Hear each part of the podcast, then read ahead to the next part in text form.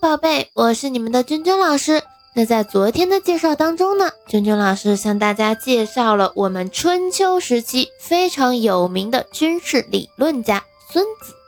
那他呢著有《孙子兵法》，一共有十三篇，被称为古代的兵经，是我国第一部军事著作。那今天呢，我们要继续介绍一位跟儒家学派有关的代表人物，叫做孟子。那我们现在就开始今天的分享吧。关于孟子呀，也是我们中国古代非常有名的教育家、思想家。那我们今天呢，要介绍他的这些小知识点，大家一定要记清楚，因为呢，孟子在我们中学教材出现的频率非常的高啊，他的文章呢，经常被选入我们的教材当中。孟子呢，他名轲，字子瑜，是战国时的邹人，也就是今天啊，山东有一个叫邹县这个地方，他是这里的人。是著名的思想家、政治家、教育家，孔子之后的儒家大师。他发展了儒家的思想，提出了系统的仁政学说和性善论的观点，对后世的儒学影响很大。所以我们要记住的，首先孟子他名轲，再有呢，他发展了儒家思想，提出了仁政和性善论。那我们的孟子和孔子。两人呢，一般并称为孔孟。孟子他宣扬仁政，最早提出民贵君轻的思想，这也是他的一个非常重要的思想，大家要记住。被韩愈呢列为先秦儒家继承孔子道统的人物，在元朝被追封为亚圣。所以，我们提到亚圣呢，也要第一时间想到孔子。那跟他有关的著作啊，叫做《孟子》。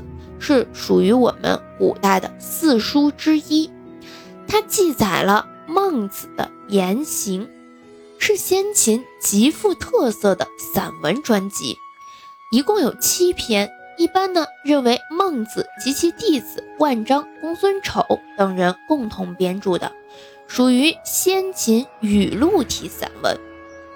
文章呢气势充沛，逻辑严密，善于雄辩，长于。譬喻对后世韩愈、柳宗元、苏轼等人的散文有很大的影响，所以我们会发现啊，孟子的文章影响到了这个唐宋八大家啊，所以呢，我们前期啊一定要多读一读孟子的文章，我们后期啊在学校里面也会学到他的很多文章，比如说我们入选教材的有《予我所欲也》，得道多助，失道寡助。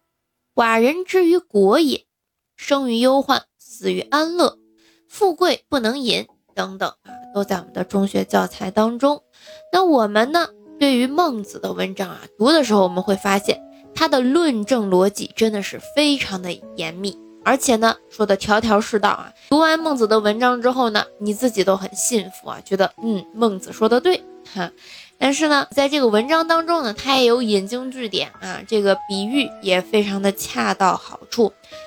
又因为这样的一种形式啊，往往呢，他先提出一个论点，之后呢，他会找很多的观点去佐证，或者说很多的事例去佐证。这样的一种形式呢，又和我们现在写的议论文啊，非常的相似。所以啊，它是我们之后同学们到初二开始慢慢接触议论文之后，议论文写作呢。有很多啊，这个文章的这个写作的框架是可以参考孟子当中的一些文章，所以大家可以去读一读啊，这对我们这个培养论证的严密逻辑是有非常大的帮助的。那我们今天的分享呢就到这里了，我们明天见。